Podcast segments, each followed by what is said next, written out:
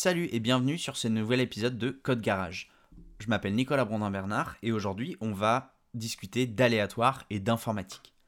Dans un des articles de mon blog, j'avançais que l'aléatoire n'existe pas en informatique, mais aujourd'hui je voudrais bah, vous expliquer pourquoi est-ce qu'il n'existe pas, ou du moins pas vraiment.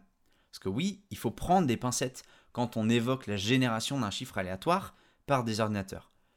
On peut dire globalement qu'il existe trois types d'aléatoires en informatique. ok? Il y a l'aléatoire absolu, qui lui est théorique, l'aléatoire réel, qu'on peut appeler aussi extrinsèque ou euh, cryptographique, faut pas avoir peur, je vais revenir dessus, et il y a aussi le pseudo-aléatoire qu'on va appeler euh, intrinsèque.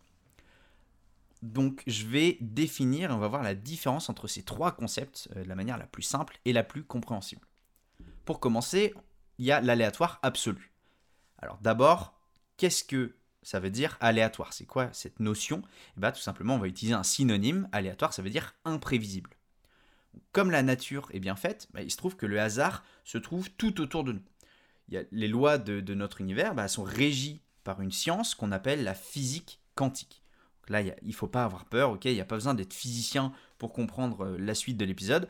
Vous allez voir que c'est simplement des petites choses que je vais vous amener au fur et à mesure l'une des caractéristiques de la physique quantique, c'est son imprévisibilité. Parce que elle ne repose pas sur des mesures exactes connues, mais sur un ensemble de probabilités.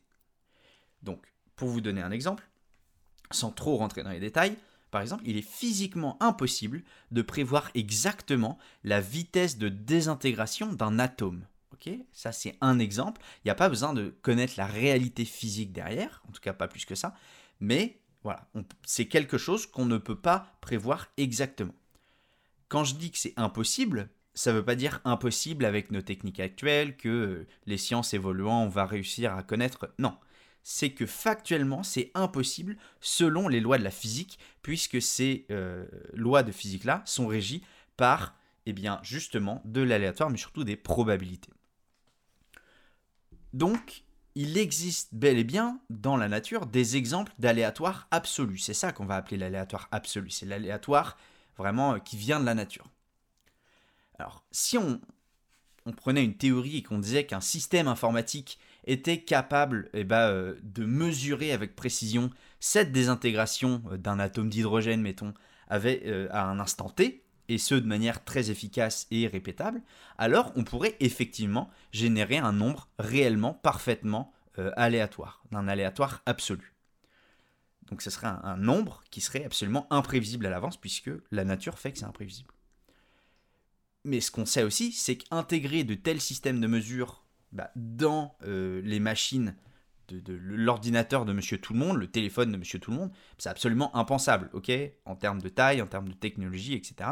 Je dis pas que ça sera jamais faisable, mais actuellement et encore pour des années, euh, ça servirait même à rien, on va dire, de déployer tant de moyens pour simplement arriver à générer un aléatoire absolu dans nos machines. Alors à l'inverse, euh, si on prend ce qu'on appelle un ordinateur quantique, euh, et ben, un ordinateur quantique, lui, il est justement, il joue avec ces, règles-là, euh, il est régi par ces règles-là. Donc lui serait par exemple capable de générer un nombre aléatoire absolu, euh, parce que son fonctionnement bah, repose sur ça. Si jamais le terme ordinateur quantique vous parle pas, ou au contraire vous parle un peu mais vous fait peur, j'ai écrit un article complet où j'ai essayé au maximum de vulgariser, de vulgariser ce concept-là. Euh, sur mon blog, donc je vous mettrai l'article dans les, dans les notes du podcast, et puis j'essaierai aussi de, le transformer en, podcast audio euh, pour, euh, pour que vous puissiez bah, l'écouter tout simplement. Donc, si on revient à notre informatique plus classique, celle qu'on utilise tous les jours, et bah, pour générer de l'aléatoire, il va falloir s'en remettre à des méthodes beaucoup plus réalistes. C'est exactement ces choses-là qu'on va voir tout de suite. Donc, le deuxième type d'aléatoire, c'est l'aléatoire réel ou l'aléatoire cryptographique. Alors pourquoi est-ce qu'on l'appelle comme ça? Parce que donc le but d'un chiffre aléatoire, et justement notamment en cryptographie, c'est d'être suffisamment imprévisible pour qu'un attaquant, quelqu'un qui voudrait justement euh, rentrer dans le système et, prévoir ce qui va se passer ou, choses comme ça, eh ben, ne puisse pas deviner là où les valeurs qui ont été générées euh, aléatoirement, puisque justement c'est ce qu'on veut éviter. Et en l'occurrence, bah, nos ordinateurs, ils sont capables de générer de tels chiffres, des chiffres aléatoires suffisants. mais sauf que de base, leurs systèmes, les systèmes de nos ordinateurs, sont basés explicitement sur la logique. Qu'est-ce que ça veut dire? Ça veut dire que si on prend, pour un ordinateur classique, si on prend des données en entrée et un calcul au milieu qui se fait, une opération algorithmique au milieu, eh bien théoriquement, on est censé toujours avoir les mêmes données en sortie. Ok? Ça, c'est la logique, c'est la logique pure. Et nos ordinateurs sont basés là-dessus. Donc, ce qui veut dire que de base, un ordinateur n'est pas spécifiquement fait pour générer un chiffre aléatoire.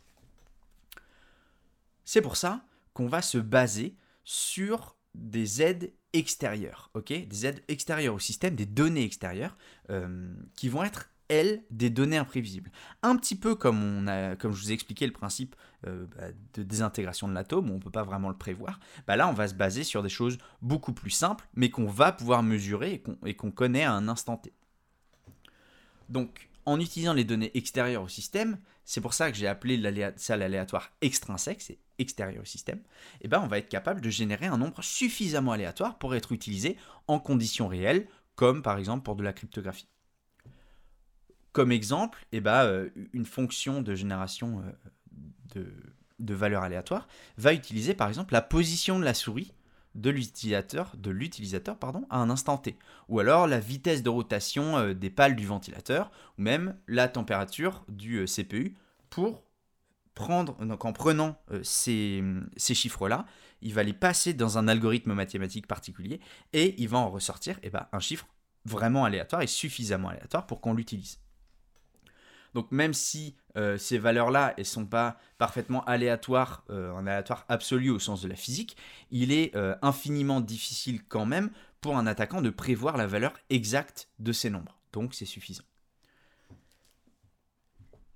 Par contre, ce qu'il faut quand même se dire, c'est que si jamais un attaquant avait directement accès à la machine et à ces données-là, il pourrait, en théorie, arriver à reproduire ces nombres aléatoires en interceptant bah, ces données utilisées. Il y a même par exemple des expériences qui montrent que euh, une clé qui a été générée avec un chiffrement RSA, euh, qui, se base aussi en partie euh, sur de l'aléatoire, eh ben, il y a des chercheurs qui ont réussi à, faciliter le décryptage d'une clé, déchiffrement d'une clé RSA grâce à l'analyse du son produit par le ventilateur de la machine. si, jamais, si jamais le papier de recherche vous intéresse, je vous le mettrai dans les liens du podcast. Et enfin, le dernier type d'aléatoire qui là est celui qu'on utilise très souvent en tant que développeur euh, et surtout en tant que développeur web euh, ou développeuse web évidemment, c'est le pseudo aléatoire. Donc ici, euh, c'est vraiment l'aléatoire le plus courant et c'est celui qui utilise des paramètres internes à la machine, des paramètres intrinsèque. Euh, et, en fait, il, sert principalement à faire de la logique métier. ok?